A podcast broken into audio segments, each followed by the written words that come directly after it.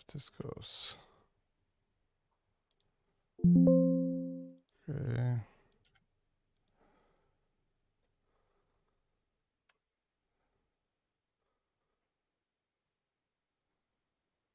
Yeah, right.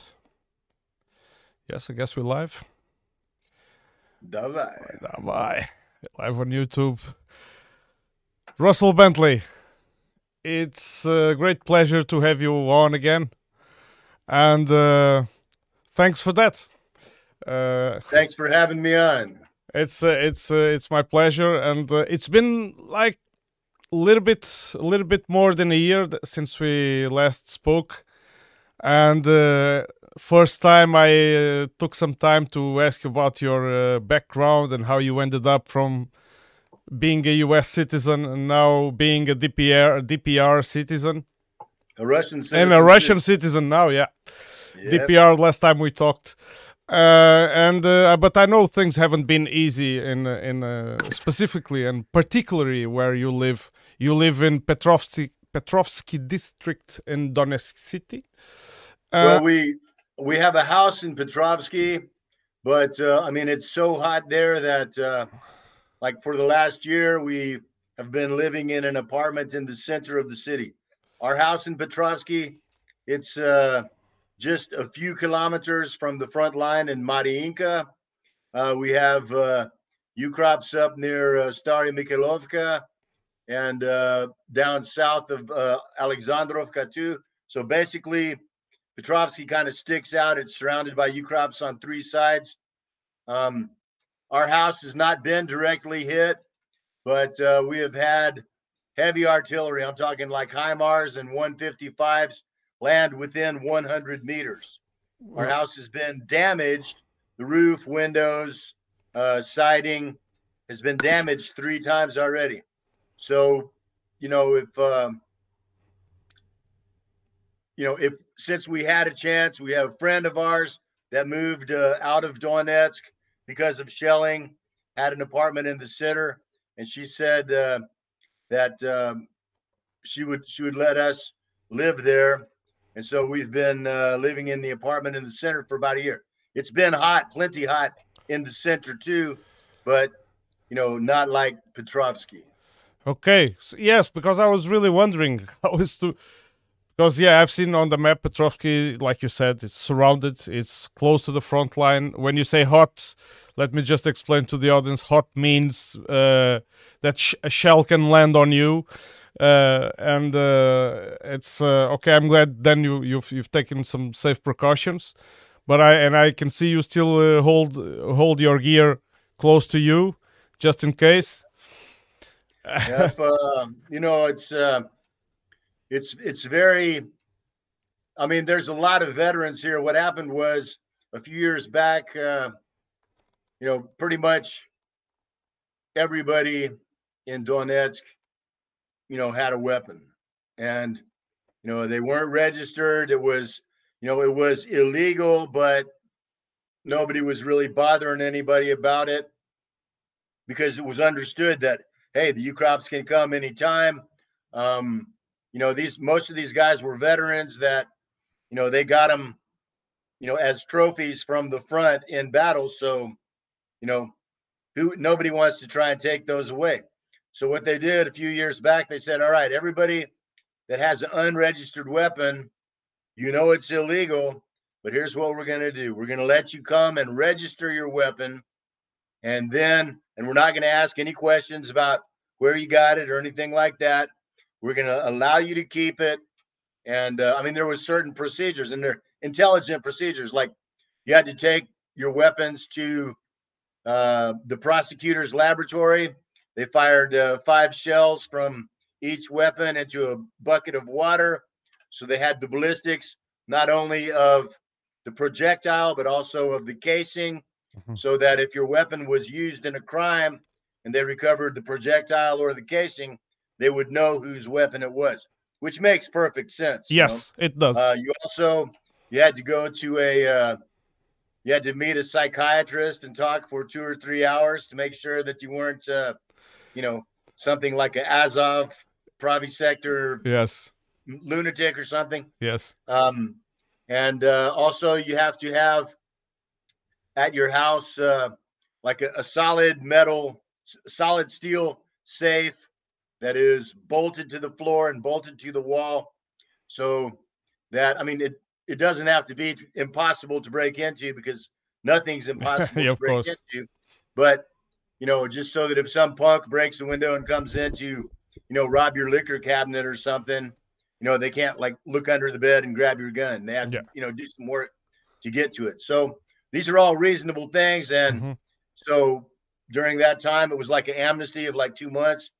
I went, I have an AK, I have a Makarov pistol.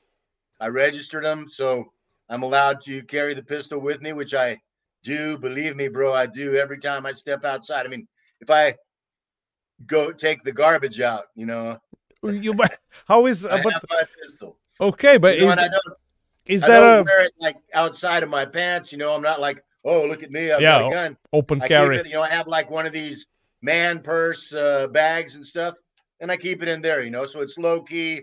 I don't want to go around like showing off or anything, but it's nice to, you know, what's the old saying? Uh, it's better to have it and not need it than need, Need it it and not it. having it. Yeah, yeah. But uh, but is it just uh, what is it your what is your main concern now for for uh, the main reason for using for carrying a weapon now inside of Donetsk? Is it uh, Well, is the crime has been up or well i mean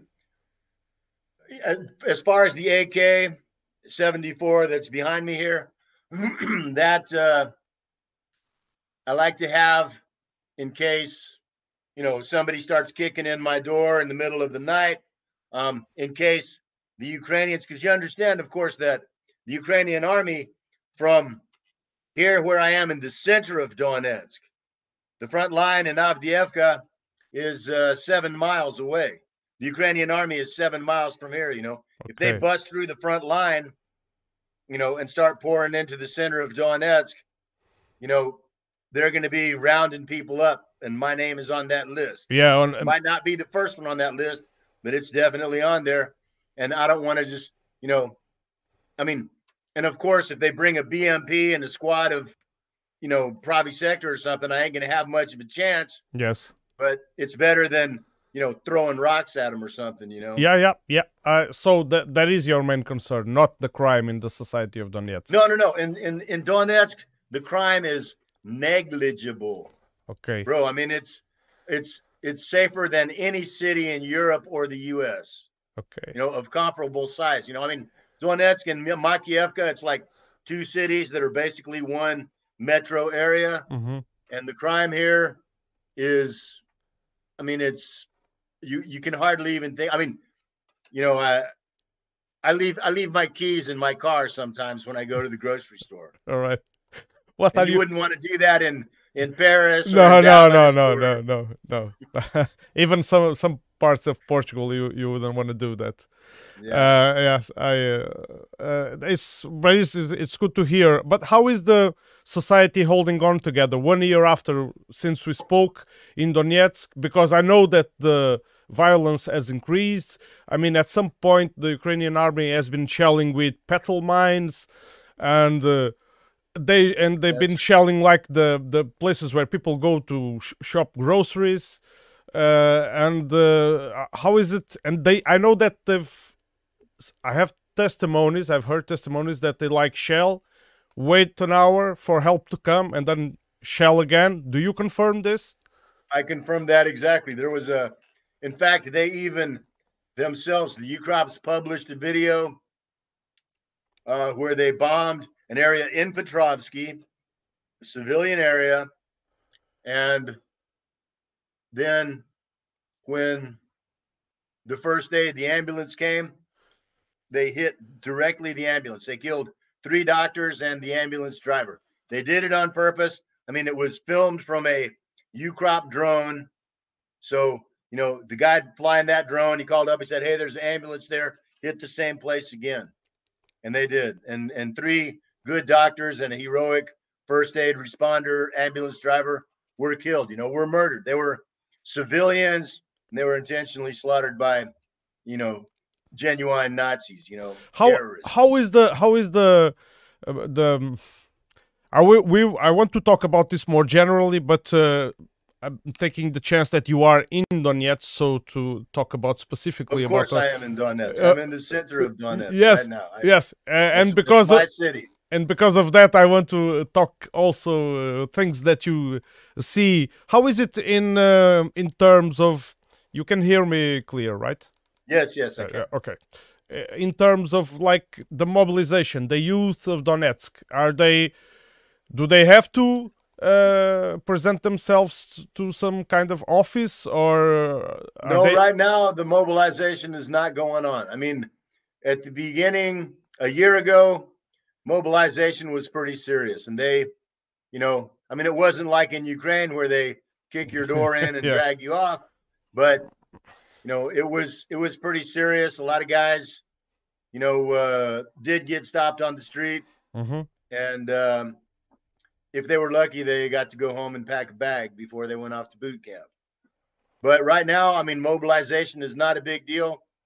Um, it's it you know the mobilization here is no bigger than the mobilization in Russia, which you know accordingly from the guys that were mobilized was like three hundred thousand and like six hundred thousand volunteered in Russia. Mhm. So, you know, as and and Russia hasn't been having the uh, casualty rate that um, the Ukrainians have. So, you know, when the Ukrainians are saying, okay, it's everybody from 16 to 60, and maybe we're going to start doing uh, women too.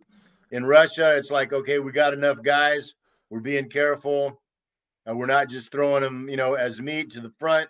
Mhm. And so, you know, right now, you know, we're we're good, and the mobilization is not really um, a factor at the moment. Okay, so it's uh, people.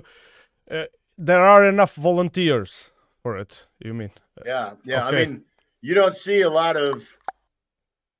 I mean, you see some, but you don't see a lot of military age guys, civilians walking around in Donetsk these days. I mean, because most of them have volunteered, Okay. and the ones that didn't have been helped to volunteer. and uh, uh, I understand that. Uh, I remember when the conflict was not as uh, well. Let's put it this way: it was a little bit different from today.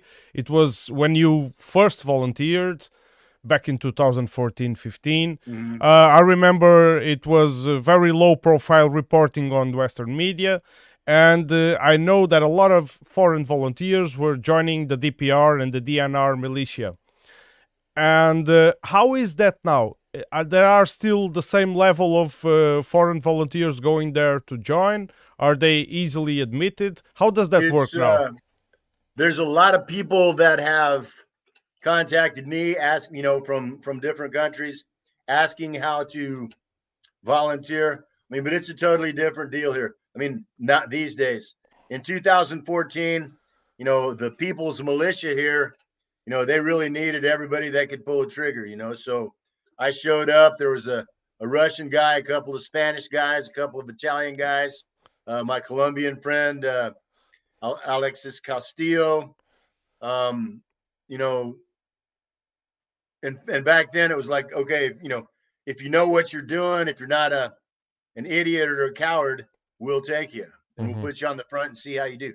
These days, um, you know, Russia has to be very careful about first of all, you know, like uh, you know, plants, you know, double agents or something Okay. somebody that would say, "Oh, I want to come in." You know, I'm from the U.S. and I used to be in special forces or something, but now I'm against it, and you know, and and then turns out to be a spy or you know an assassin or something like that. You know, so it's much more selective.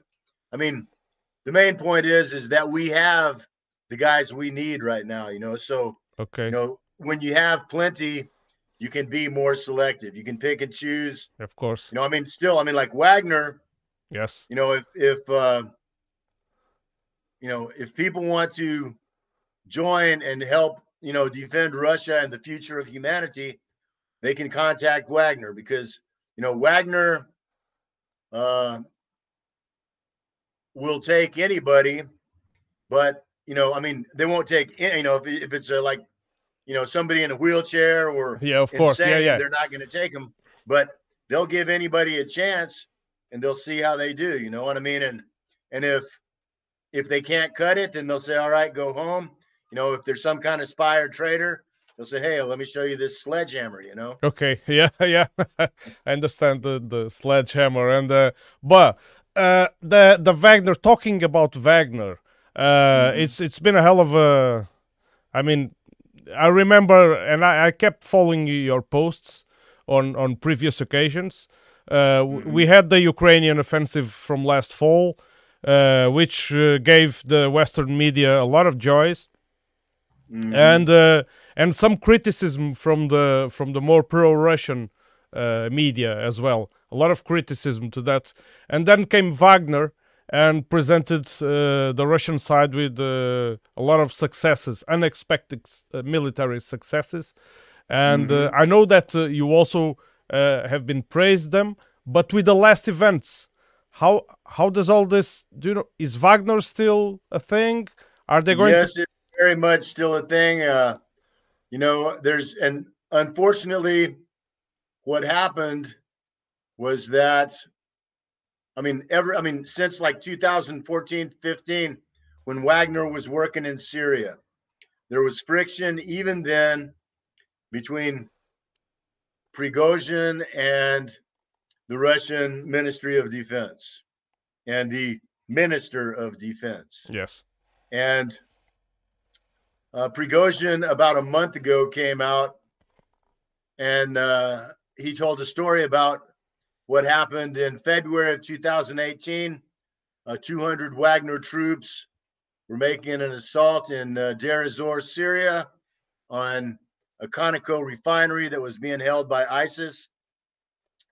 Um, they were guaranteed by the Ministry of Defense, or this is this is what Prigozhin said. Okay? Yes, yes, I Prigozhin's account. I have a friend who was there, but I have not, and he and he was there. He was there. He was one of the guys, one of those 200 guys but I haven't asked him since Prigozhin told you what I'm about to say that he said. I haven't met with my friend again, who's now a very high officer in Wagner and a great, great guy, great soldier. And, uh, but Prigozhin said that when they were given the mission to take this refinery, uh, the Ministry of Defense of Russia said, we're going to activate our air defense because this uh, ISIS, this these were backed up by American. Yes, yes, U.S. Army American aircraft. Yeah. And so the Russian MOD, according to Prigozhin, said, okay, we're going to activate our air defense. We're going to put some fighters in the air. You know, we're going to give you air cover for this mission. And so the Wagner guys started out on foot, you know, because it was like at night, they're, you know, making a surprise attack. So they couldn't just go driving up. And right as the sun went down, they started walking. It was going to be like midnight when they got to their objective. And according to Prigozhin, as soon as they left, orders came from the top of the Ministry of Defense, you know, shut down the air defense radars, don't let the aircraft take off, and don't tell the Wagner dudes that we did this. That's what he said. Okay. And and so the Wagner guys went into a terrible ambush. They were slaughtered by American uh, aircraft, uh, helicopters, and fighters, bombers, and uh, most of them died. And Prigozhin went on to say, and he said this this just came out like a couple of weeks ago. He specifically said, he said, and I looked up, you know, I tried to get a meeting with Shoigu for months after that. I finally met him at like a thing in Moscow and I asked him about it.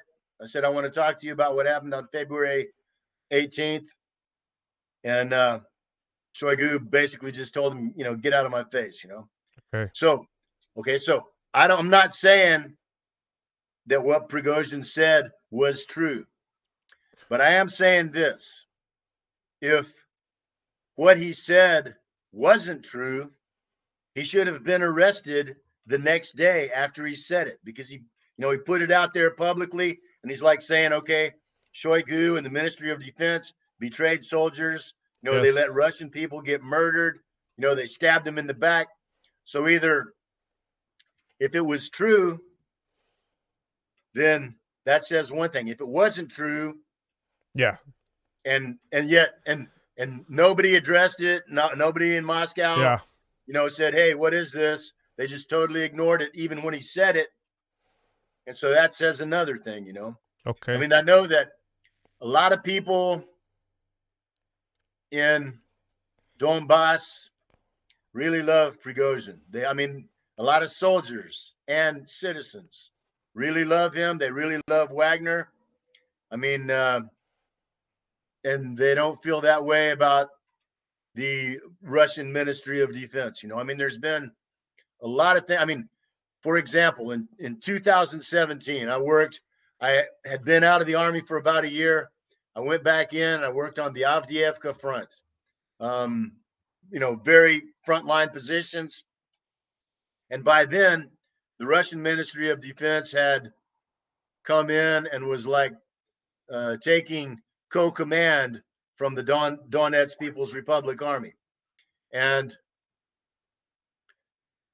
so it was like every battalion they had their local battalion commander, and then they had their Russian battalion commander, and the Russian battalion commander had the final say.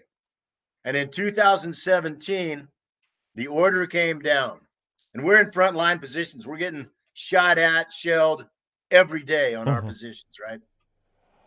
And the order came down okay, when you go to the front line position from the barracks, we're going to count the bullets in your magazines. Ooh. You know, uh, Ooh. AK holds Yeah, 30 yeah, rounds. yeah, in the yeah. magazine. Okay, so if you get shot at, you need to call back to the battalion commander, who will then call the Russian battalion commander and get permission To shoot back. before you can shoot back. Because oh, you know, it's uh, the Minsk agreement, and Russia is going to, you know, abide by it, and we're not going to break any of the rules, even if the Ukrops do. And so Okay. that wasn't a very popular decision, you know, because, you know, it basically means we're going to abide by the U- the Minsk agreement, even if it means our guys get killed.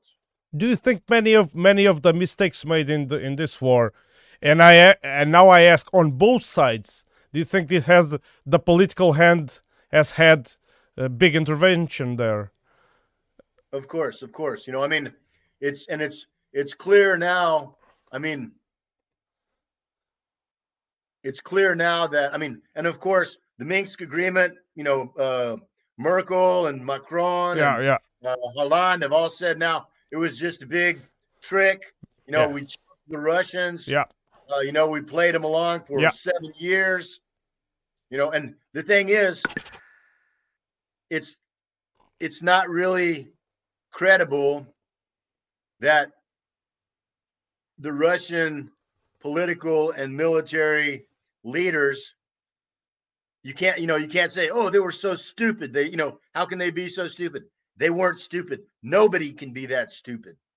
No one can be that stupid okay you know it was deal a deal was made.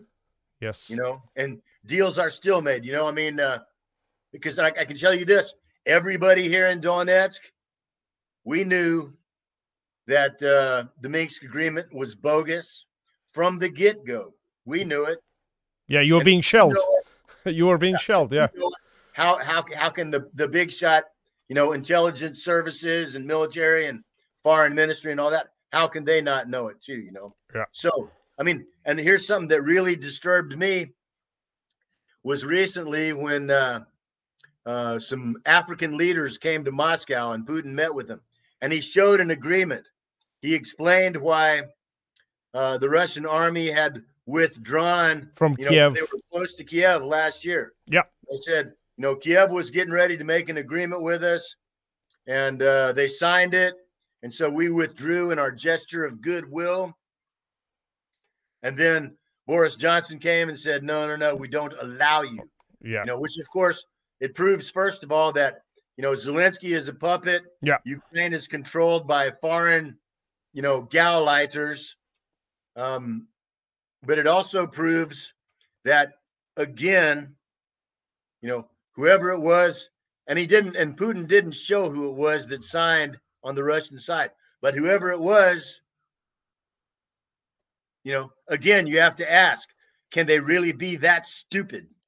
Okay. You know, I mean, that's they can't even find their own ass with both hands, you know. Okay. And you know, so and and part of that agreement was was that the uh the future of Donbass would be decided between the two heads of states. You know, which is not something that engenders a lot of confidence for people here, you know. No. I mean, because it starts smelling a lot like Kherson or Bucha, you know, or Kharkov. You know, I mean, it's like, you know what happens when the Ukrops come in. And I mean, they've they've already said it a hundred times. We're gonna kill everybody. Yeah, yeah. They did. They did. And so, you know, and at this point, when and you know, uh, Prigozhin was not the only guy that was complaining about not having enough ammunition, not by a long shot. You know, and there's even to this day, there's, you know, the Russian soldiers, you know, they have everything they need. Okay. And they sit on the third line. Who sits on the front line here is DPR and, you know, local soldiers. You know, they're, they're, you know, after Wagner, the DPR soldiers are the best in the uh, Russian army because they have almost 10 years of combat experience. Experience, yeah. The, yeah. You know, and we get these dudes, you know, Russian lieutenants, you know, straight out of, you know, the military academy show up on the front line position, want to take uh, command of a platoon or of a company. And, and they have zero combat experience, and you know, and they and they think that you know uh, it's more important to shine your boots than to clean your weapon. You know, if you yeah, I do I do understand there. that kind of mentality. Uh, it's uh, it, it's a it's a kind of a characteristic that you can find in almost every armies, which is the yeah. the battle experience versus the the the school. I don't know mm-hmm. how to say it, way of uh, thinking that you want to be stricter than the rules. You want to. yeah. And yeah, uh, I mean, it's it's and look, I mean, I love Russia. I respect Vladimir Putin.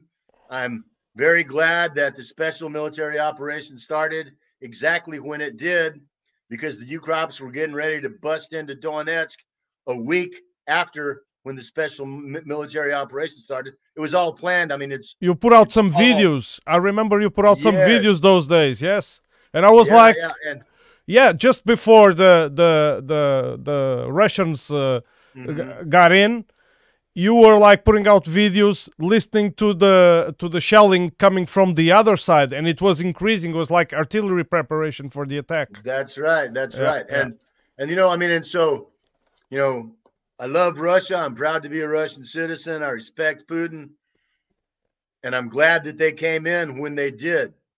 But, you know, you see some Russian dudes strutting around Donetsk these days, like, hey, you know, you're lucky we came in and saved your ass.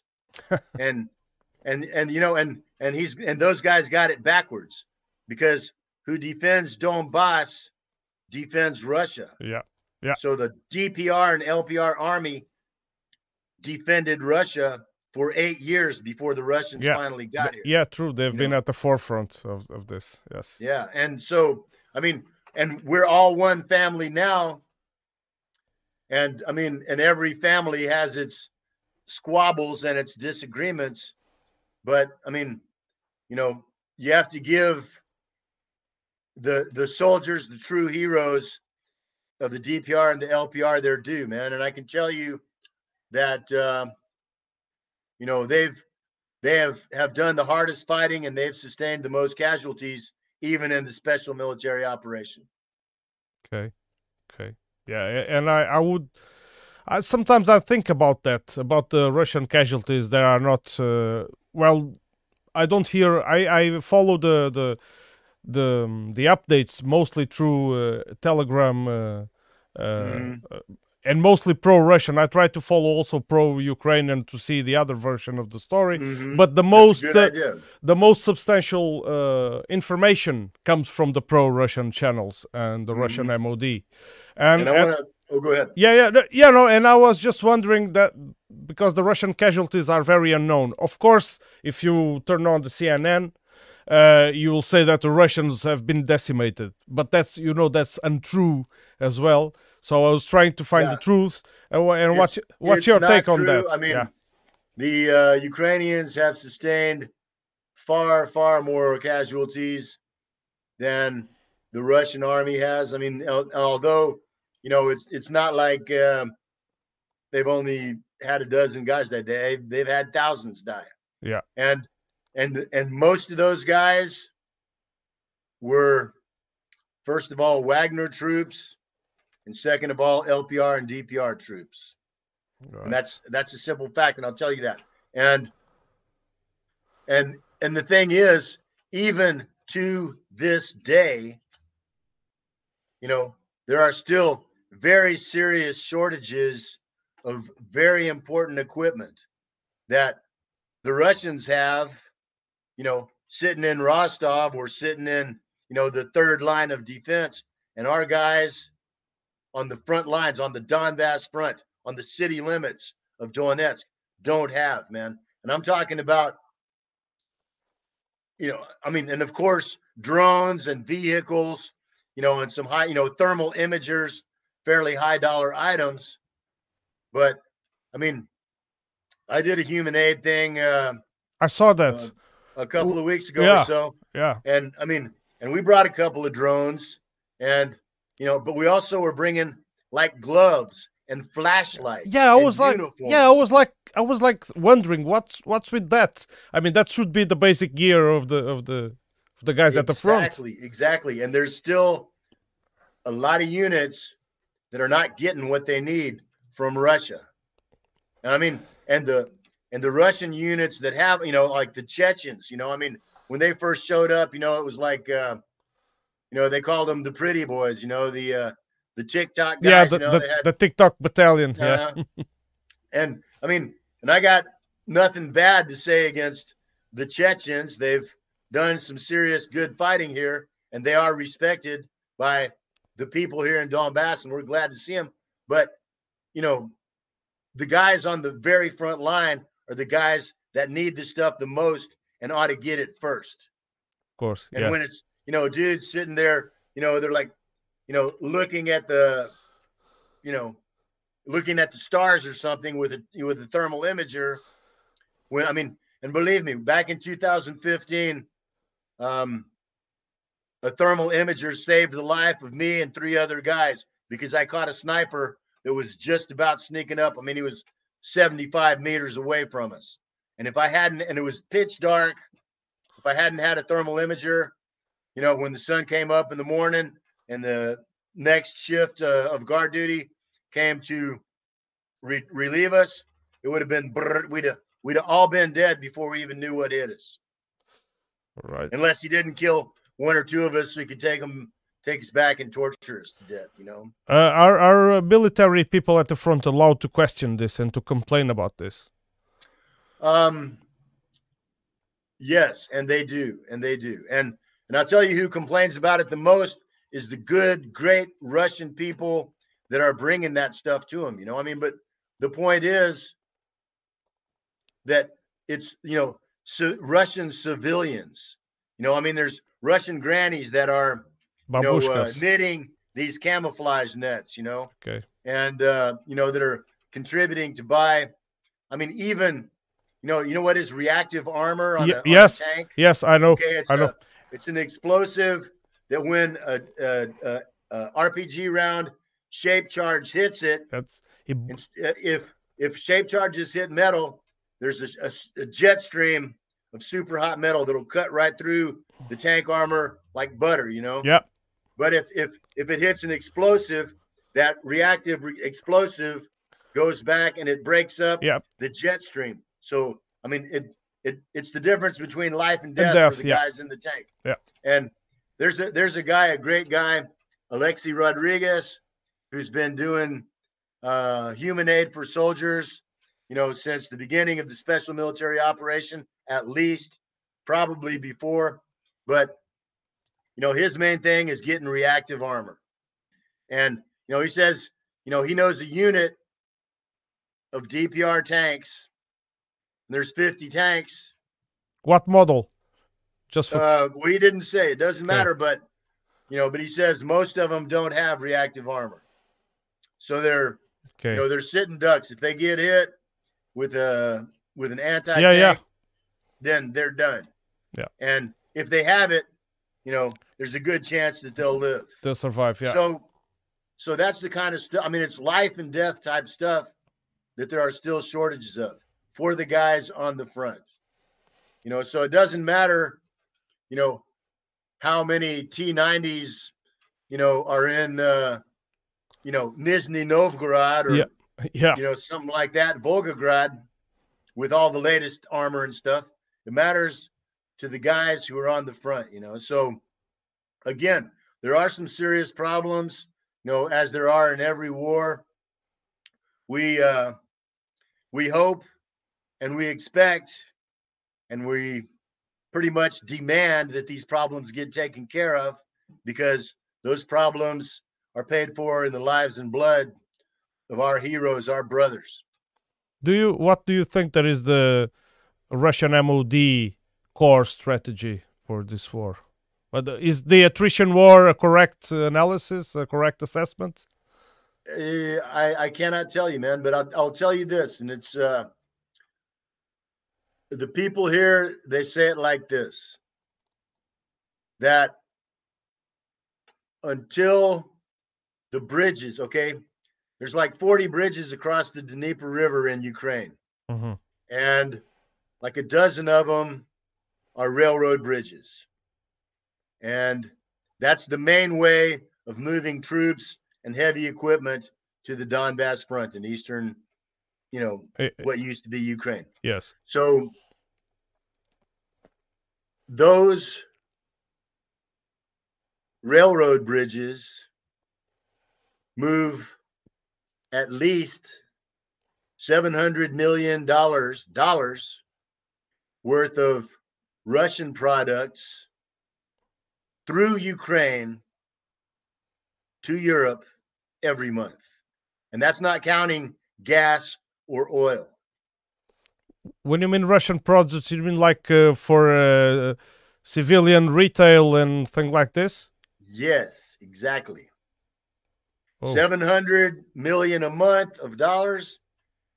It's not much. I mean, it's not chump change.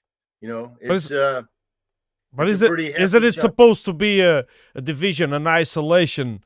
Uh, well, I mean, you know what? And that's again, you know, somebody's making a good chunk of money off of that because you understand. I mean, and that's the thing. The fact of the matter is, the biggest enemy that the Russian people have, that the Russian military has, that the soldiers on the front have, is real traitors in Moscow. That's our most dangerous enemy. The oligarchs that are making money off of this war. okay. You know, I mean, and I mean, it's like I saw recently a deal. Um, there's a company in Russia that was making drones for the front that, and they were basically buying Chinese parts, putting them together. They spend 70,000 70,000 Thousand.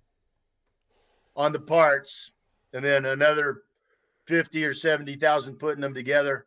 And then they were selling them to the Russian army for two and a half million rubles. Oof.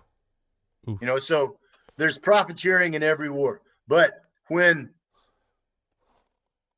when people care more about making money for themselves than they do about the future of their country or the future of humanity, which is really at stake here, which is what we're really fighting for, Existential. Then- yes. then you know they're not just traitors they're the enemies of humanity and they you know they should be made an example of and they're not you know and i'm not saying why but i mean the decisions that have been made since i got here you know almost 10 years ago now a lot of them don't make any sense unless you say, well, you know, somebody's making a deal with the other side, you know. Okay, so and, there is some truth to when in Western media is claimed that uh, a lot of uh, of the Russian apparatus is inefficient due to corruption. So there is some truth to that. There's uh, quite a bit of truth to that. okay. You know, I mean, nowhere not like to the extent of Ukraine or the United States yeah, yeah. or Europe. yeah. but you know, to an extent there is. And I mean, and I've said this for the last year. I say that the military war and the economic war are two sides of the same coin. And as goes one, so goes the other. The other. Yeah. And if you want to know how the military war is going, all you have to do is go look at the uh, exchange rate between the Russian ruble and the US dollar. Uh, well, you know, the, for, the, Russian ruble has been pretty low now. I've been uh, following that's that. right. Uh, that's right. You know, I mean, and from 2014 when I got here until, you know, 2022, you know, it was basically, it, it stayed around between 60 and 65 and 75 rubles to the dollar. Yeah and today it's 93. Okay. What? And that's not a good sign. That's not a good sign. No, it isn't. And, it isn't. And you know, and I'll tell you something else that really is uh, very disturbing. In the last year, or rather in 2000, you know, from the beginning of 2022 to the beginning of 2023, there was 22 new Russian billionaires. Okay. Okay, that's that's also a very typical symptom. Uh-huh. But let me tell you something, okay? So it went uh in at the beginning of 2022 there was 180 Russian billionaires. At the end of 22 there was 210. Um excuse me, 188 at the beginning. Yeah. And 2010 at the end. And 210, you mean? Yes. yes. excuse me. Yes. Yeah, yes. 210 billionaires, Russian billionaires. And the collective wealth of these 210 had increased in 2022 by 150 billion dollars. Oof. Oof. Just in one year. And that's that's not it's not that 210 billionaires have 150 billion. It's that their wealth increased, increased. Yeah, yeah, yeah. By 150 billion in one year. Okay, so when you think about that, and when you think about guys on the front, you know, that don't have drones or thermal imagers, you know, which are absolutely, you know, life essential equipment they don't even have uniforms or gloves or flashlights. Yeah. And then you think that that 150 billion that the 210 Russian billionaires wealth increased by, that's 2 years. The Russian military budget is about 75 billion dollars a year. Yeah. So these parasites increase their wealth by enough to pay for the Russian military budget for two full years. Mm-hmm. Okay. And so I'm I'm a communist. I hate billionaires. I, I'm a communist too. All of them. I hate all of them. Yes, I would be glad to put every single billionaire on the planet in the guillotine myself. you know, and I mean that. Love serious. your sincerity, man. Love your sincerity. And I do mean it because they, you know, because they, the parasite class is the enemy of humanity. True, true. Inequality, it really man. True, you know. Mm-hmm. So you know, these 210 parasites, you know, that, I mean, and half of them live in, you know, Luxembourg or, you know, the south of France or, you know, I mean, they're not even, they have a Russian passport and they make their money in Russia and then they take it somewhere else. Yes.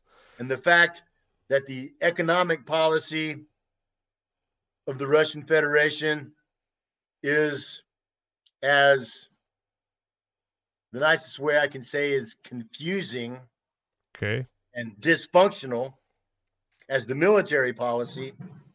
But those two policies are absolutely Linked. connected. Oh yeah. Yeah. You know so you know who knows what's going to happen i'll say this that you know you know dudes like uh martyanov and ritter that say oh russia's going to win and you know they can they can take ukraine in two weeks Yeah, yeah. I wanted to ask you about th- those opinions. Yeah, as well.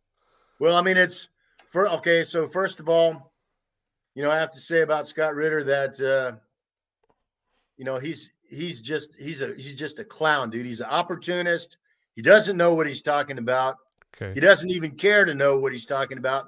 All he wants to do is say whatever people want to hear so he can get more views and get on some other talk show. And, you know, I mean, he, dude, he came here, he came to Russia Yeah, yeah. I know. I know that. I know and that. he traveled from Vladivostok, you know, all the way to St. Petersburg across 11 time zones, 11,000 miles of Russia.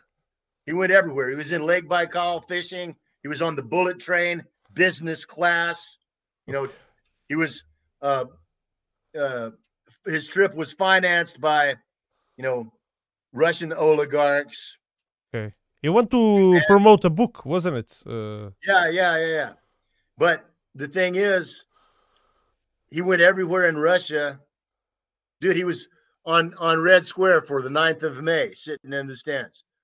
He went everywhere except Donbass. okay.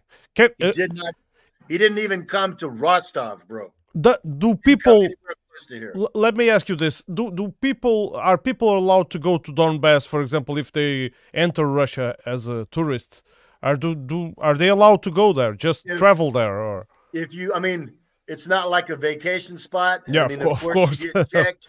But if you have like a legitimate reason to go, I mean, if you're, uh, you know, if you're not, uh, you know, uh, a pro-Western journalist, you know, if you have family or friends there, let's you know, if you're, let's say hypothetically that I would travel there and I say I want to go and visit and interview Russell in person, and yes, Just like yes, this. you could come. Yes, you Okay. could come. okay, I mean, the the the big problem now is not. I mean, if you can get a Russian visa, then and if you have if you know someone in Donetsk, in which you have a friend in Donetsk, bro, come on, I'll get you in, Mo. Because Okay. you know what? It's Russia now. It's Russia now. yeah, okay, And so, so yes, if you have a legitimate reason, if you're going to be doing some good work here, then yes, it's no problem. If you get into Russia, you can get into Donetsk. You know. okay, But I mean, so and and Ritter, you know, absolutely. I mean, whatever his excuses, and that's the question that everybody ought to be asking him. Is I mean, two questions. First of all, what makes you think you know anything about it? You know, from five thousand miles away, you live in America. You know, you're getting your information off the internet.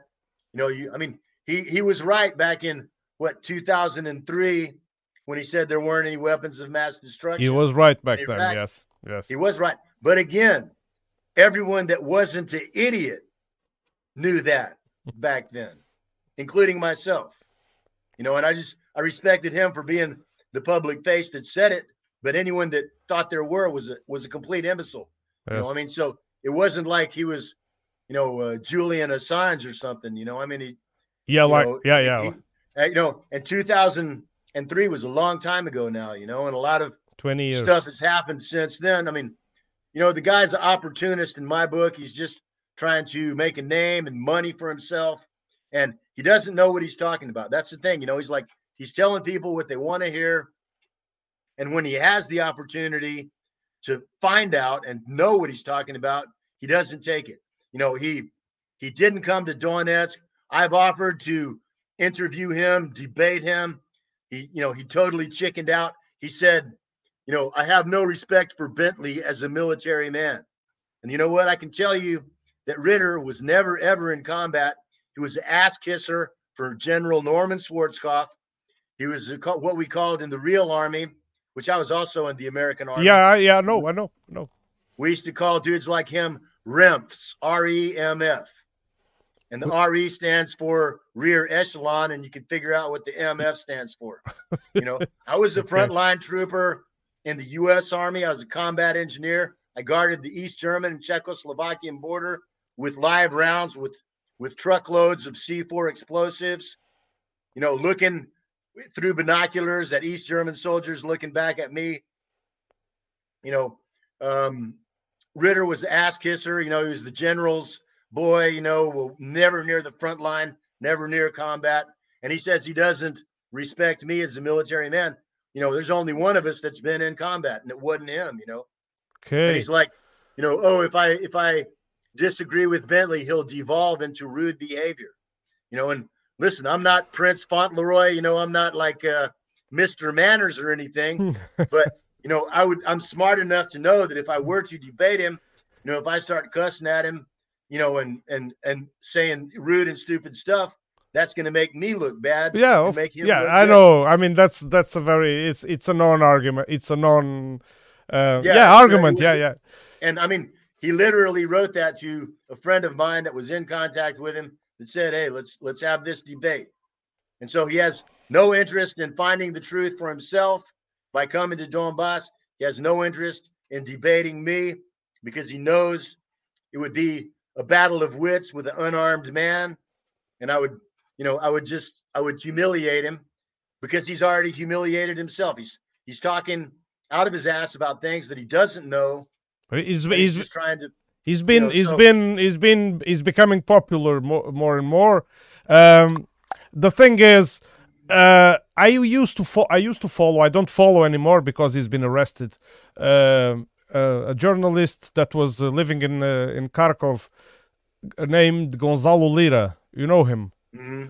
I know who he is, Uh and he's somebody that I never ever trusted either. Yeah, and, and yeah, it's it's like I followed him. It was interesting to watch the show, and it, because he also was in contact with a lot of other uh, podcasters and bloggers that I follow too, mm-hmm. Mm-hmm. and uh, he written some interesting things. Actually, some of them never became true. Actually, his predictions, but nevertheless, he ended up being uh, arrested. But one of the things he said, and I don't want to. I, I, mean, I don't want to amplify this uh, mm-hmm. Uh, saying bad things about other people, but I just mentioned this.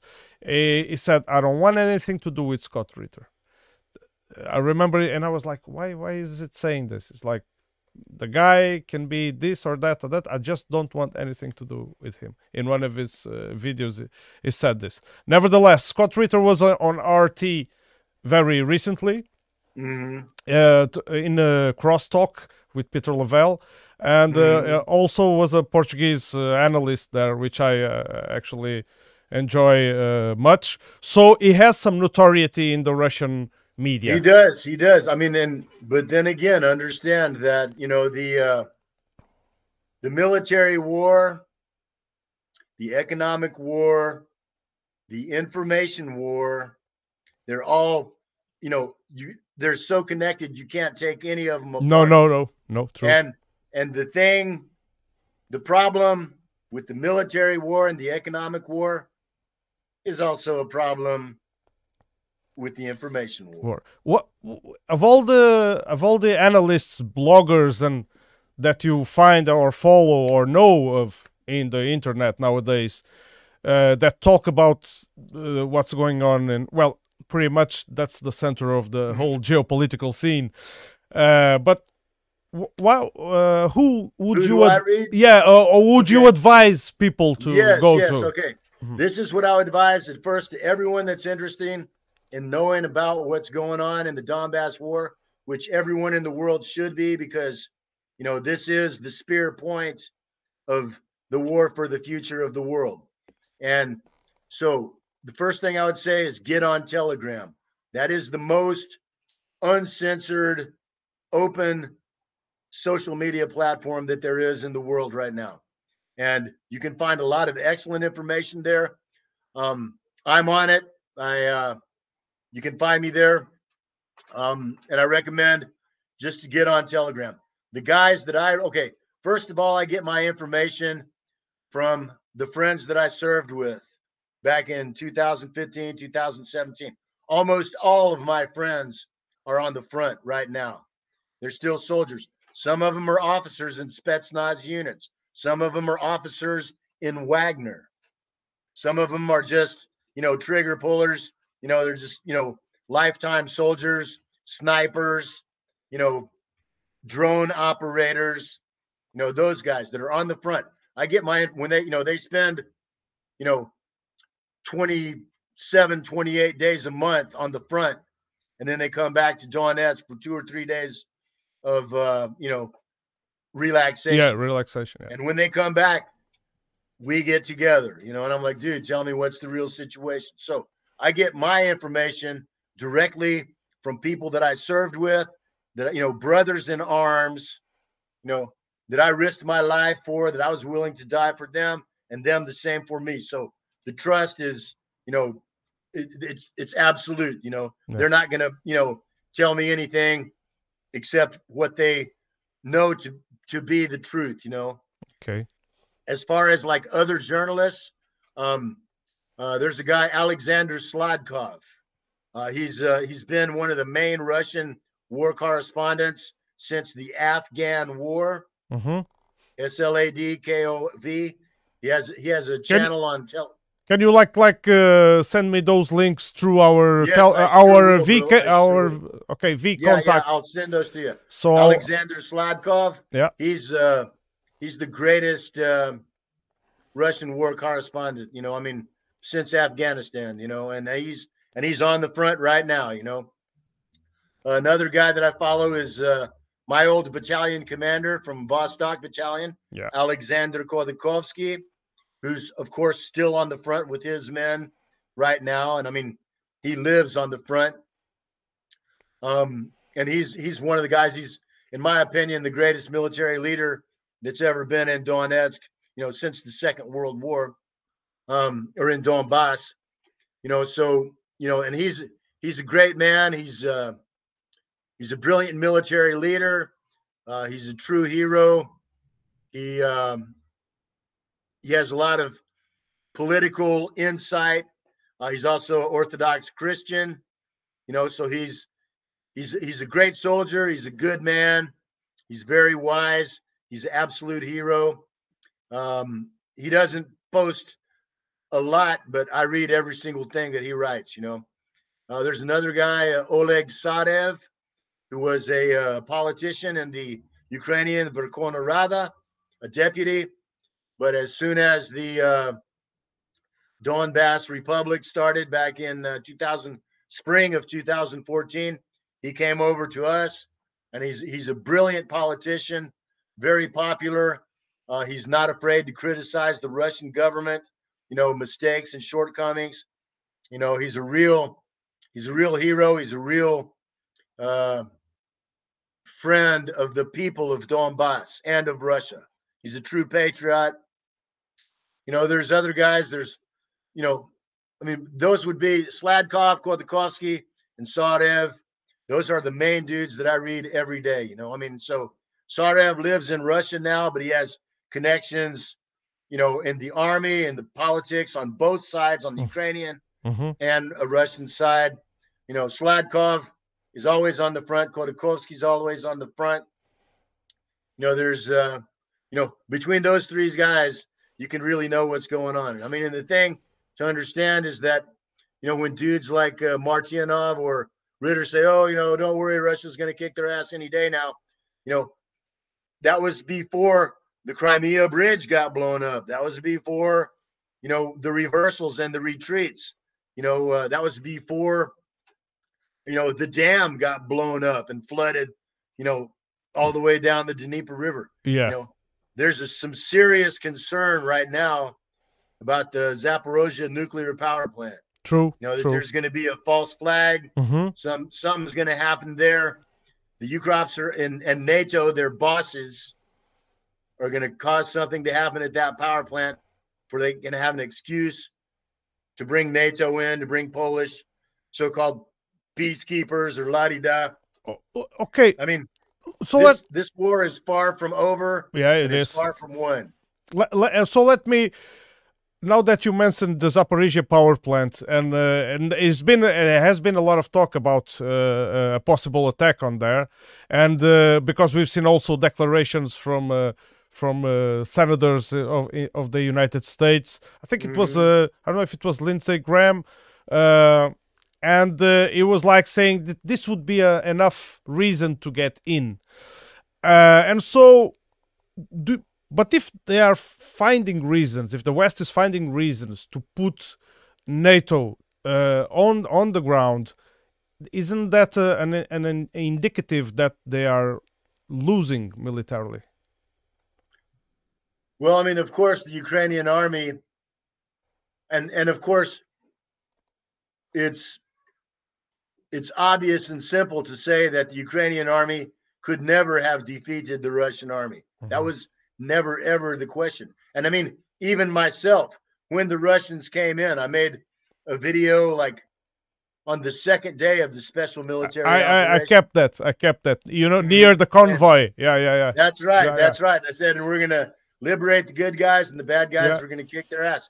And it certainly seemed that way at the time, but that was before me and a lot of other people understood you know, that some shady deals are getting done in the background, you know, on the military front, on the economic front, on the information war front, you know. So, you know, you can't, I mean, you can't win a fight against a serious enemy, which, and then now we understand that we're not fighting the Ukrainian army, we're fighting all of NATO. All of NATO, yes.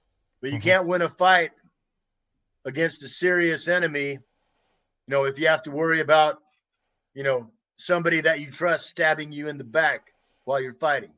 True, true. And that's that's the development that we've seen. That was the wild card that came up that now makes, you know, what should have been a turkey shoot and a cakewalk and you know a two month yes. liberation yeah still going on you know a year and a half later, and not really much uh, has changed. You know, so it's. Uh, I mean, the power the power plant is the most dangerous threat right now. I mean, because I mean, and you understand that, like when they brought in depleted uranium.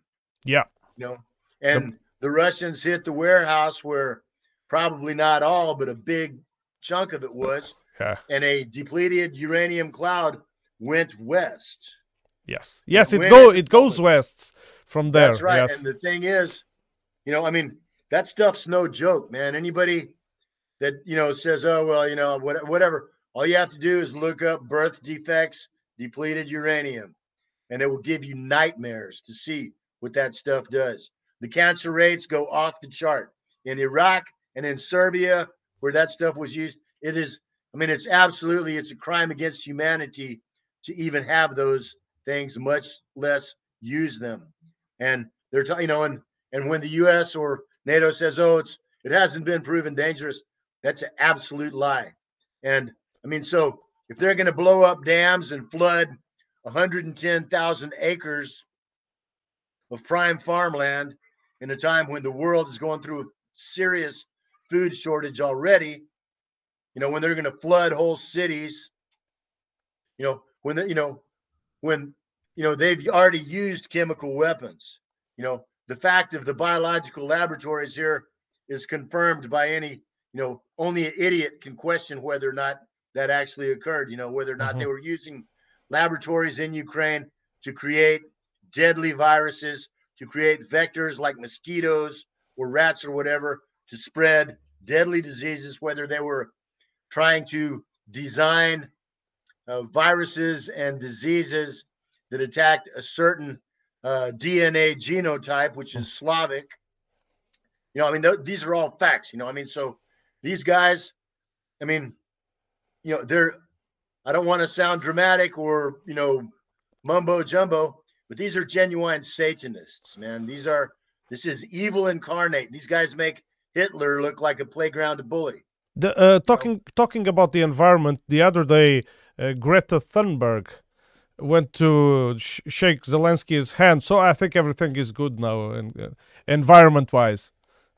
yeah, yeah. so, I mean, it's. I mean, it's it's all theater, you know. Yeah, true. I, I really. I mean, that's that was a. And it, you know, and it's it's like the parasite class, the oligarch class, the billionaires in every country in the world, those are our enemies. Those are the enemies of humanity. Mm-hmm. I saw like a, a cartoon the other day. It was really brilliant. It was a chessboard, and all the pieces were laying there on the chessboard covered in blood. And then off to the side, there was like a table with a big feast and wine glasses and candles. And the, the black king and queen and the white king and queen were sitting down at that table having a feast together. Yeah. While you the rest of yeah, yeah, that's representative. Yeah, I understand. Mm-hmm. Yes, yes. And I and I really think that's what's the case, you know, and unless and until you know the people of each country deal with their own parasites themselves, you know, the world is in in mortal danger. You know, I mean, Russia so far has been, you know, the obstacle to you know, the World Economic Forum and the New World Order, whatever you call it, you know, this depopulation plan that they have that's real, bro. That's real. I mean, it was not a mistake that the vaccine vaccines that they forced on people around the world. Well, I, I don't want to say anything about that, you know. Yeah, yeah, YouTube, yeah, yeah, because the the the, the yeah, platform in in in a jiffy. Mm-hmm. Uh, well, I mean, I, I wanted to I wanted to talk to you uh, a little bit about uh, some other things, if you have time, of course. Uh, yes, yes, bro. Uh, okay, so uh, there is also claims in the broadly done in the Western mainstream media about the morale of the Russian troops, about the training quality of the Russian troops. I know that uh, one must imagine that the, the quality of the training is not homogeneous, is not uh, the same everywhere along the front line. But is mm-hmm. it true? But what is it, true that like the the on the Russian side, despite all the all the problems that you mentioned already on, on the Russian apparatus, is it true that they send just com- conscripts without barely trained and? Or this is just uh... no, that's not true. That's that's pure propaganda. Okay, the Russian soldiers that are coming here are well trained. Um, some are conscripts. There's more volunteers than conscripts coming, you know. And the thing is, they have excellent training. I mean, up until recently, they had Wagner training them. Wagner was the guys who were training us back in 2015 when I joined a All right. Hans Spetsnaz battalion. The instructor. You know, yeah. Positive Noi instructor you know, and and so, you know, and those guys knew what they were doing, you know, and you know, they're combat proven. I mean, the Russian army, you know, the rank and file, you know, division commanders, battalion commanders, regular soldiers, sergeants are outstanding soldiers, you know. And I mean, and they they love their country and they're they're very brave they're very tough. And if there's any problem in the morale it's that they're beginning to wonder you know what are we doing here? wh- why are we fighting? Who what are we fighting for? For yeah yeah. You know i mean because you understand that if the bridge, I mean, the bridges across the Dnieper in Ukraine could be blown up in one night. And yeah, yeah, true. And and that would cripple the entire Ukrainian NATO army east of the Dnieper. It would cripple them. And the fact that it hasn't been done, you know, is confusing to a lot of soldiers that are on the front that, you know, have to bury their friends. You know, I'll mm-hmm. tell you, since since I got here, I've buried 11 friends, 11 soldiers that I served with who were killed in combat. five of them were killed in the first eight years, and six of them were killed in the last year and a half. You know, so I mean, and I understand that war is war and you know people are going to die and like that but i mean if if somebody sends you to the front but they don't send the ammunition with you you know i mean you understand they blew up a bridge when they thought wagner was going to moscow. They blew up a russian bridge. And they dug up a roads also. Yeah yeah yeah yeah, yeah.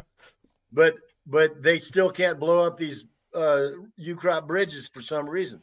And that, I mean, you know, when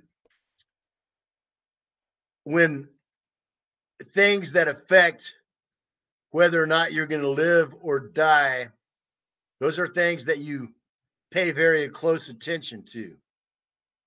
And when guys say, well, how come, you know, there's 10,000 more Ukrop troops here that came across that bridge on that train?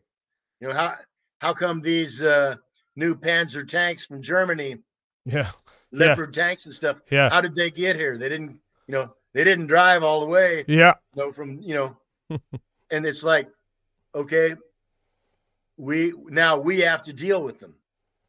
Yeah, and there's a choke point across the river where there would be a lot less of them, you know. So people, you know, so they, that is that, wonder... yes, I, I, I understand. I'm sorry to cut you, uh, no, but no, I but uh, I think I think this point has been made, and and uh, unfortunately, but I also asked myself these questions before.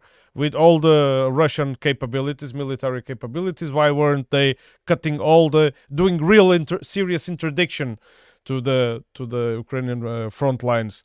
Uh, and uh, you you bringing up a lot of light to this issue as I as I talk to you. Do do you think even if uh, Prigozhin was uh, right on all of this, all these claims, and that all of that this that we've talked about, all this corruption because that's the right word for it. Do you think it's still justifiable to do that to put out a military column on the road to Moscow? I mean, because that also in my point of view at least, that also can weaken the the. Yes, and you know, and I, I'll tell you something. Um, I I don't think it was justifiable, and I'll tell you why. And it's because now, you know, in Russia, people's it's very it was very divisive you know, I mean, it's like, you know, and I, you know, and I'm not saying that Prigozhin's a bad guy. I, I, uh, I respect him very much, and I consider him to be a patriot. Laundry shouldn't be done him, in public. I mean, well, I mean, I think that the reason that it was done in public is because so many times, so you know, time after time after time after time. He was fed he up. tried to go through the regular channels and they just blew him off. You know, I mean, it's like, you know, if somebody owes you a thousand bucks and you call him up every day, yeah, you know, sooner or later you're going to go to his house. You have to go there, and yeah, if he yeah. never answers, you know, so I think it was a situation like that. I mean, the the the problem was that Prigozhin had legitimate complaints, legitimate issues okay. that were simply ignored. And with this thing where Shoigu, the ultimate provocation, where he said that, okay, everybody in Wagner has to sign a contract by July 1st, which would have basically deleted Wagner. It would have put Shoigu in charge of everything that Prigozhin and some of his, you know, you understand that it was not Prigozhin's choice to make that march. It what? was. Well, I he, don't know. I don't know. I don't know. Tell me. Yes, this is a fact. He he made a council of all his main combat commanders and said, "What should we do?" And they are the ones. And these are all, you know, heroes of Russia. You know, these are all, you know, the greatest soldiers in the history of Russia. Okay. Okay. And he asked them what to do, and they said, "Let's go." Okay. And so that's what they did. You know what I mean? It was it it was a very educational experience. You know, uh, absolutely, there's no question that Prigozhin was not trying to overthrow President Putin or the Russian government at all. he was protesting. Yes, he was protesting, and I mean, and and if you think about it, much more mildly than they're protesting in Paris tonight. You know, Well, well true, true. I mean, I mean that's a very that's a great comparison. Uh-huh. Great. By the way, that's not being properly covered by the Western media. It's very, course, vi- course. very mildly covered. Very mildly. They're speaking about it, but they show minimal amount of images. I've been seeing everything on Telegram channels. Uh, yeah, yeah, and I mean, and Uh, you've uh. seen that uh, weapons that were sent to Ukraine are now in the hands Yeah, of yeah. French rebels. yeah. True. Mhm. True. True. So no surprise there. But as far as Prigozhin goes, you know, he was provoked to the last instance. You know, the thing about signing the contract. And so he wasn't a traitor. He isn't a traitor. And things worked out the absolute best way they could. Because I'm sure that Vladimir Putin knows that Prigozhin is one of his most loyal friends. Okay. You know, would would die for Vladimir Putin in a heartbeat without hesitation, hmm as would ninety eight percent of of Wagner soldiers. You know, And so, how would you describe the the the role of uh, Lukashenko in the in, the, in all of this? he's a really cool guy, man. I mean, he's a real communist. I really like and admire him. You know, he's you know he's the greatest hero out of this whole thing. You know, because it was his brilliant idea to stop the confrontation, and look what happened. So Russia just moved nuclear weapons to Belarus. Now they have the most loyal and most combat ready guards for those nuclear weapons. You know, uh, NATO and the West are getting ready to try another color revolution True. Yeah. Yeah. I know. Lukashenko in Belarus. Now he's got the most combat ready and seriously loyal. I mean, and plus, you know, uh, Wagner went from being 300, 400 kilometers away from Kiev to being 100 kilometers. Yeah. Yeah. Just next yeah. to it. Just next to it. Yeah. But and so, Yeah. The, the Ukrainians have expressed some concern about that. Uh, and the Poles and the Latvians. yeah. Yeah. as well they should as well Mm-hmm. they should because so it worked out great you know i mean maybe you know some people say oh it was all you know it was all just a play and they were you know Yeah. they were all in it and they were gonna this is what they were gonna do i don't know man i mean Prigozhin is a guy a lot like myself you know you either love him or hate him you know he's gonna say what he thinks He's might use some impolite language from time to time if he feels it's necessary. But you know, when it comes down to it, there's nobody more loyal to the Russian Federation and the Russian people.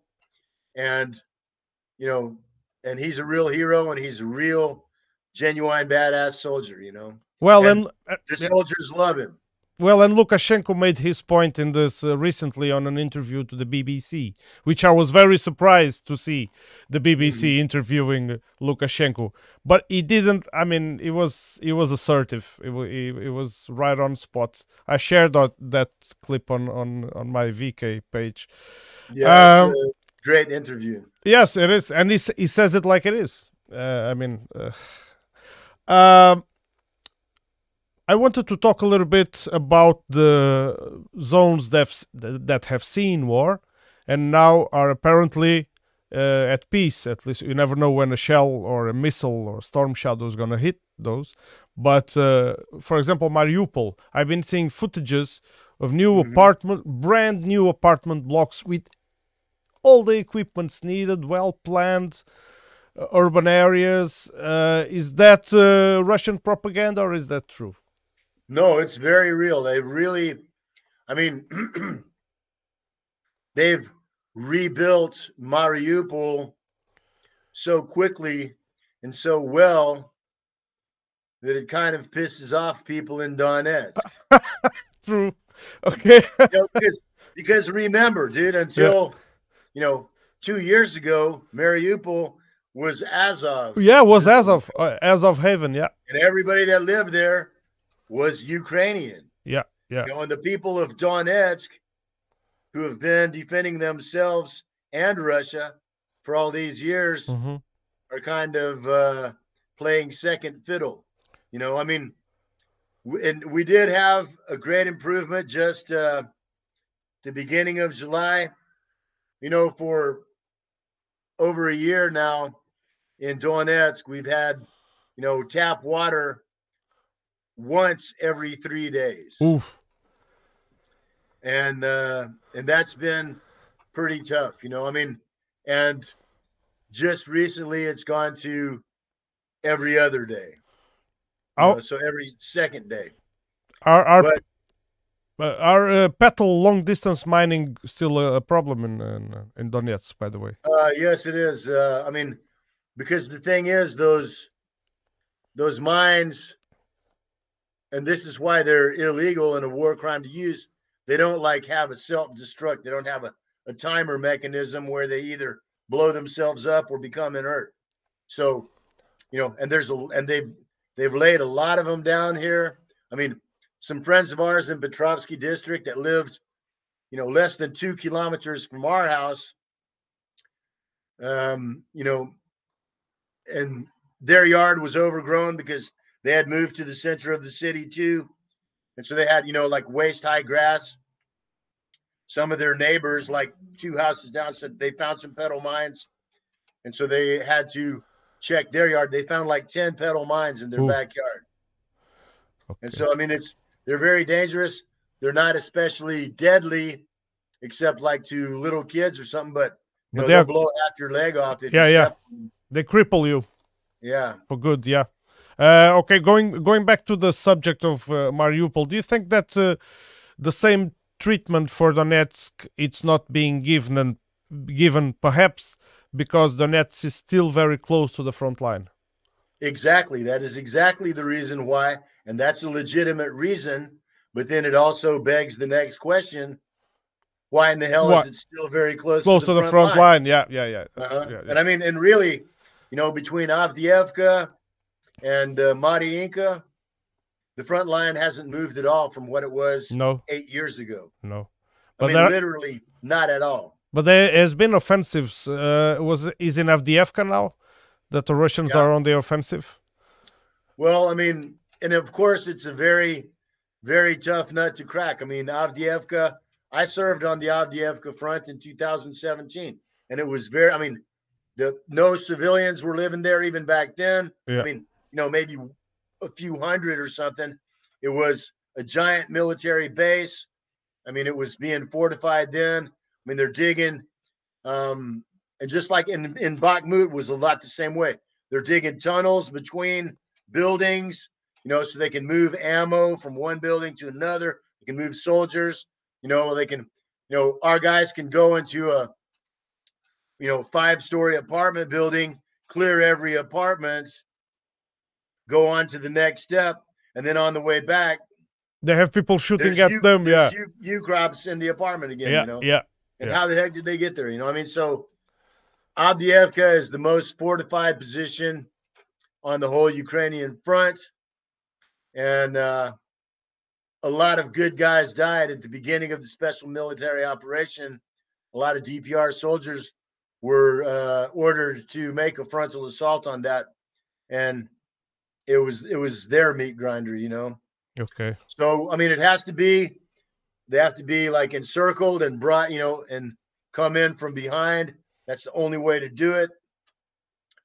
And I mean, it's not impossible. I mean, remember the Second World War, you know? I mean, yeah, yeah, yeah. There was as big and bigger armies were defeated by the Soviets back then. And I mean, a lot of people died, a lot of good soldiers died. Yeah, yeah. But I mean, war is not something that should be like you know trifled with or played with.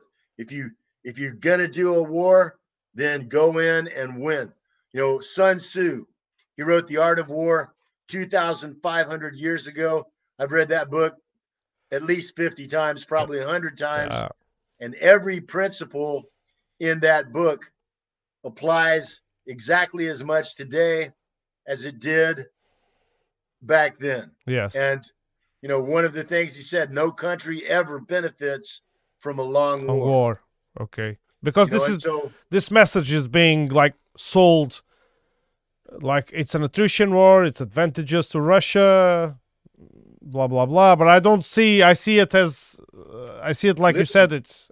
The fact is, the longer this war goes on, the more dangerous it is for Russia. Yeah. And that's the simple fact, man. Because I mean, first of all, you know, it's uh, you know, just you know, bombing the civilians. You know, oh, then we have a little chemical weapons.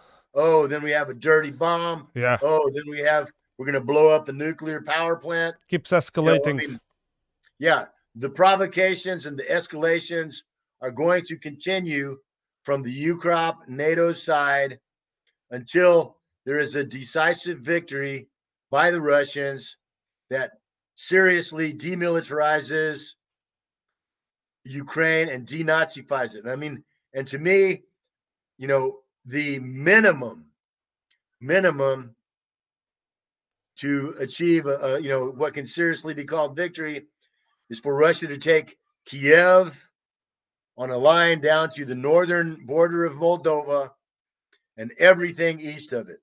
I mean, mm-hmm. to say, oh, we're going to negotiate, and maybe the UKROPs will say we can keep Crimea and we can keep keep uh, Donbass uh, or Kherson and Donbass and Donetsk and Lugansk and Zaporozhye, or oh, we'll go to the Dnieper and we'll be on one side and they'll be on the other side. That does not cut it. That does not cut it. That's uh, you know, and it's yeah, somebody, you know, the you know the old saying, uh, a bad peace is better than a good war. That's not a true saying. That's not a true saying. And I'll tell you why, bro. Because a bad peace will always inevitably lead to a worse Worst war. Yeah Yeah. you know. I, I see. And so there's no there's no negotiating with Nazis. I mean, it's like trying to, you know, if a mad dog walks into your yard, you know, and you say, "Oh, come here, boy, I'll give you some some some, some yeah, dog yeah. food if you promise not to bite the kids." You know, you can, not you know, or you know, this the story about the scorpion and the frogs. Yeah. Oh, yes, yes. It's, it's their nature. You can never trust them. Only a fool trusts them or tries to make deals with them. They're they only understand force, and so they must be either smashed or completely destroyed. And that goes for NATO too. And if if Russia can make a decisive military victory, if they if if they can marshal the political and military will to do what needs to be done, if they can, you know, neutralize the traitors that are holding them back right now, and do what needs to be done, then that will show, you know, th- they get to Kiev and then Russia says, hey, look, you know, we can be in Warsaw in another week too, you know, and we can be in Paris a month after that. How, how do you see the? I mean, the the the Polish have been very, very I don't know uh, an adjective to describe them, but they have been very hawkish in the, in their stance towards uh, uh, Russia. I mean, uh, do you think there it, it is their true intention to to enter in an open conflict with Russia? Because sometimes it seems so that they are eager. Well, to... you know what, and and uh, you know, first of all, you know, there's. I don't mean to like say stereotypes or something, you know, but you know, there's a reason that stereotypes are stereotypes. Types. You know, I mean, it's like you know, Germans like beer and sausage. You know, the French like wine. You know, uh, whatever like that. You know, and the Polish have a long historical reputation of being really stupid. You know, I mean, that, that's that's I'm not saying that they are, but I'm saying, I mean, no one can argue that that's not the reputation that they have. Mhm. And it would be very stupid for Poland to go to open warfare with Russia. I mean, right now it's considered that the Polish have the strongest army in Europe. I mean, because the army of France and Germany and Britain, Italy, whatever, Spain, those are just jokes. I mean, they're, you know, they, they don't have enough stuff to make a parade with, you know. But Poland does have some serious fighters. There's a lot of them that are here right now. And They have M1 uh, Abrams tanks Sure, uh, recently delivered. Uh-huh. Well, I mean, they're, you know, they're probably next in line when Ukraine finally falls. The Polish are going to be the next uh, sacrificial goat that, you know, the U.S. and NATO are going to push towards Russia. You know, I mean, the thing is, it has to. I mean, for Russia to win, they have to have a decisive military victory that takes sufficient territory and holds it. If they use nuclear weapons, even tactical tactical nukes, they Mhm. lose because that's just another Yeah, yeah, escalation. true. So they just to have they just have to have the political and military will to do what needs to be done. In order to do that, they need to neutralize the the traitors in Moscow that are preventing that from being done. Yes, yes. Uh, yes, decisive victory seems the, the, the most logical thing. So, but I've like like I've said uh, previously, it's uh, each side sells its own um, ver- its own brand of propaganda and uh, his own qualities. But uh, the uh, and in the, the Russian side has been selling, and a lot of pro-Russian uh, bloggers and media have been selling this that it's advantage advantageous to to Russia to the long war because they will deplete eventually deplete the Ukrainians. And one thought crossed my mind when I start hearing these arguments which was Vietnam and uh, the, the the American stance on the body count it's like uh, they, Mhm. they say eventually we will kill all the Vietnamese because we have more firepower. And this seems to me that it resembles the same kind of trend of thought. It's uh I mean, the people that say that the long war is the way to win, they're just idiots. I guarantee none of them have ever been in combat.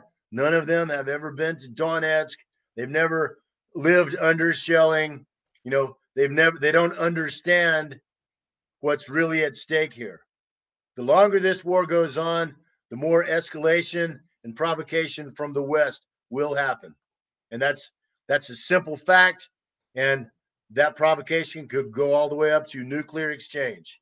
And then nobody wins. Nobody You wins. know, I mean, so, I mean, the, the, I mean, one of the things, one of Russia's biggest sociological problems for you know the next century is you know uh, population demographics. I, I've You know, been. they Mhm. they Please need to they don't they don't need to have all their men get killed. They need to increase their population. And a long war does not increase populations. No, You know, no. the people that die, the people that are crippled, the people that move away. You know, it's you The- know, I mean, so the main objective of Russia, besides its own survival, is to increase its population over the next hundred years. And you don't do that with a long war. No, uh, but the the basis I've been uh, go res- um, yes doing my own research in the in demographics to know about the state of the countries, and I was watching this uh, you know the pyramids of the age the age pyramids of each country, and uh, if you have a short a narrow base, that's a very bad sign. Uh, because not enough uh, newborns, you're not having Mhm. enough newborns, and uh, Russia is not was not the the, the prettiest uh, pyramid to Well, to I mean, see. you know, I mean, it's like I married my wife 2017. Um, I was 60, she was 40. She's like, All right, let's have some kids. You know, it's time to have kids. And I'm like, you know, let's wait until after victory because I don't want to bring a kid into a world where I can't be sure Okay. that I can take care of them, that I have to worry about them getting blown up on the way back from school, you know, that I have to wonder if, you know, I'm going to have to carry him on my back uh, across the Russian border someday, you know, to be a refugee or something like that. Said, let's wait until after victory.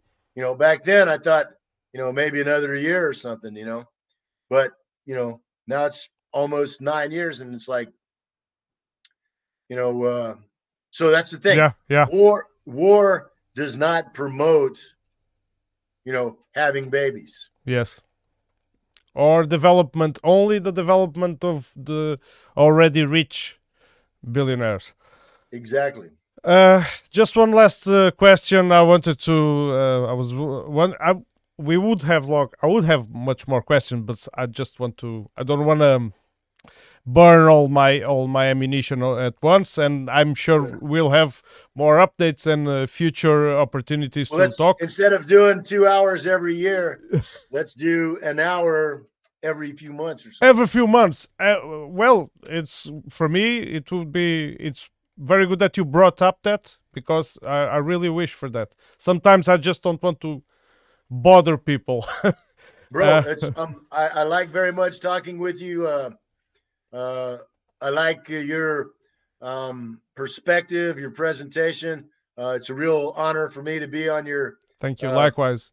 podcast so any any kind it's no bother to call me anytime man Uh, So. Uh, thank you for that, and I will hold that. I will hold you Excellent, accountable for that. uh, Colonel, Col- Macgregor, do you are you? uh, What yes i am What about his opinions? Because Oh, he, I he think- has military insight, supposedly. Yes, he does. I mean, but you understand, uh, I see him as kind of uh, another uh, overly optimistic for the Russian side. You know, I mean, these guys. I mean, to me, he's his his kind of. I mean, and he, he seems like a man that has a lot, lot more uh, understanding of the situation than say Scott Ritter or um, you know a cheerleader like Martyanov.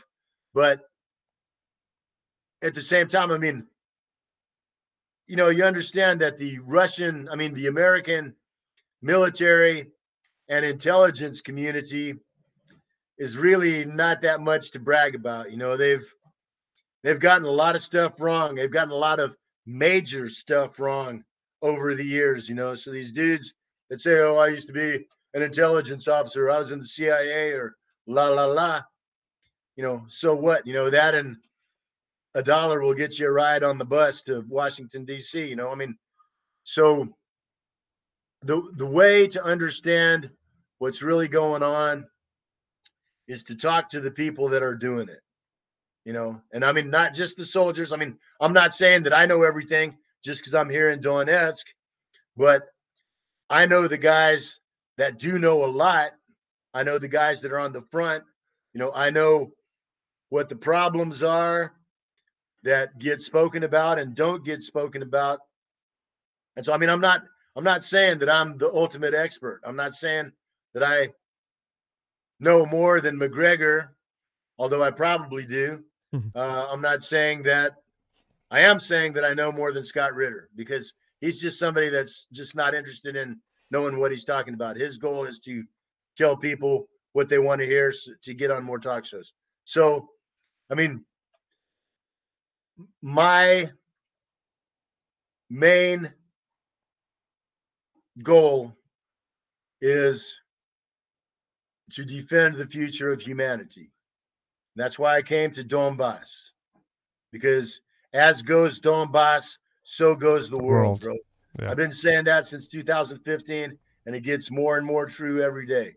Mhm. So, you know, I didn't come here to make a name for myself or be a YouTube star or get on talk shows. You know, when I came here, I came here to join the army and fight. yeah, and you did it. Yes, you you. And I did it. Yeah. And I, I, to be honest, when I came in December of 2014, I did not expect to live until the spring. And I did, but it was a miracle that I did. I mean, so many Yeah. times I was so close by centimeters or by seconds you know, that I would have been, you know, up. shot between the eyes or Yeah. you know, blown into hamburger, or whatever. You know, so for me, it's not just about uh, you know how many views I get or you know how many donations I get. You know, it's about what helps to defend Donbass, Russia, and the future of humanity. Mhm. And that's my motivation, and that's what I get up every morning to do.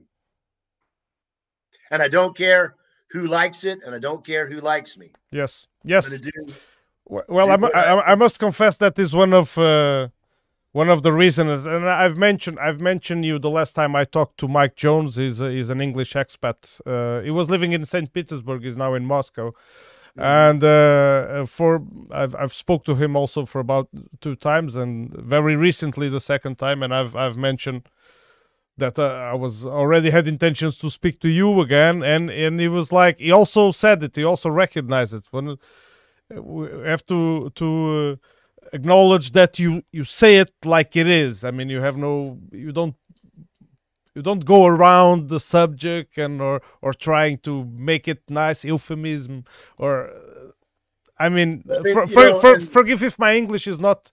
No, uh, no, I- that's I- a- you you you say exactly how it would be said in English, and I mean, and I, and it's not my intention to be rude. I mean, but this is serious business. We're talking about a Yeah, war. We're talking Yeah, yeah. about the deaths of thousands or millions of people. Yeah, yeah. You know, we're talking about the future of humanity. It's it's not the time to uh, you know say please and thank you. You know, especially if you see somebody that's you know, and Mike Jones, I think, is a good guy. He's done some good work here. Uh, I respect him. Yes. You know, there's some of the other guys. I, I respect Tim Kirby too.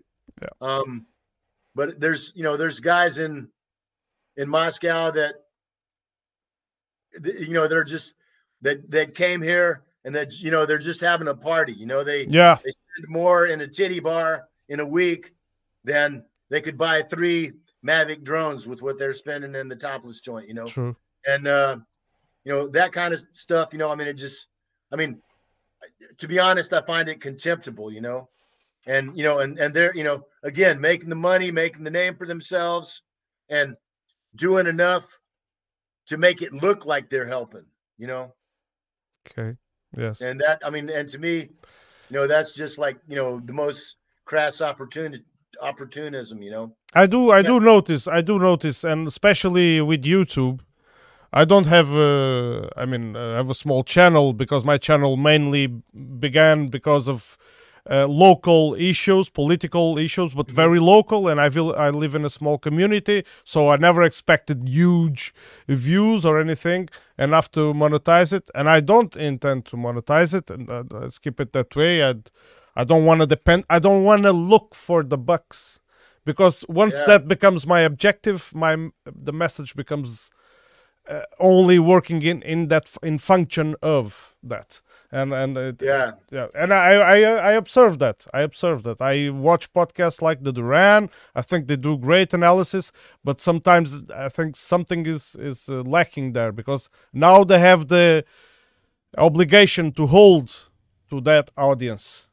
And i don't want to have Yeah. i don't want to have that. If i have bad news to give uh, bad news will be given. Well, the I mean the the the the easiest road to you know popularity and success is to tell people what they want to hear. You know, Mhm. confirm their opinions, give them good news, say everything's going to be okay. Don't worry. Right. yeah You know, the cavalry is coming. Yeah. The good guys are going to win, and that's what people want to hear. That's what they like ultimately hear. yes They'll- yes i noticed and that you know and you know so i mean dude you know if if i can tell you this man uh as a salesman or a lawyer i could if i had chosen to be one of those i would i would have a hundred million dollars right now and and really when i see some of these dudes you know that have big channels and are making a lot of money and are getting a lot of exposure and stuff like that. And I mean, you know, intellectually, you know, they're I mean, it, it's hard for me to even think of some way to compare, you know, how good. I mean, if I was going to just do like, you know, be a mercenary and be in it for money, dude, believe me. Yes. I would, I would be, I would be living in Moscow and, uh, you know the recipe. You know, driving yeah. a Bentley. Yeah, driving a. all my girlfriends would be driving Bentleys oh. too, man. Because if I was in it for the money, you know, I, you know, I could do it. But I'm in it. I mean, dude, all the money that I've brought here, I gave away, man. Yes, yes. I got a, I got a 33 year old Niva, bro, that I keep putting band aids on. You know, I, I, the house that we that we own was my wife's dad bought it for us. You know, it's a small house. It's got a big garden, but it's old house. It's a small house. But I, you know, I'm like uh, Mujica, you know, the old uh, president of Bolivia. Yeah, oh Bolivia, Mujica. Yes, yeah. yes, yes. I know him. I mean that that dude, very humble guy. Yes. Yeah, I drove a Volkswagen a Volks- bus, waited in line for the clinic with everybody else. You know, that's that's the way I am, man. I mean, I've you know, I come from a rich family. You know, I I hung around very, very rich people, you know, oligarchs. Um, when I was a kid, you know, um, I made a lot of money in in my early 30s. I made a couple of million bucks, uh, kind of outside outlaw type stuff, but you know, I made the money, you know, and it, I, I mean, it wasn't. I mean, I, I read something about you on the web about well, about that. well, you know, and it's interesting, you know, and I mean, and it's a known fact. You know, I used to be a marijuana smuggler, and I was good at it. And at the same time that I was doing that, I was also working. I was one of the main dudes in the United States to work to legalize marijuana. And you know what?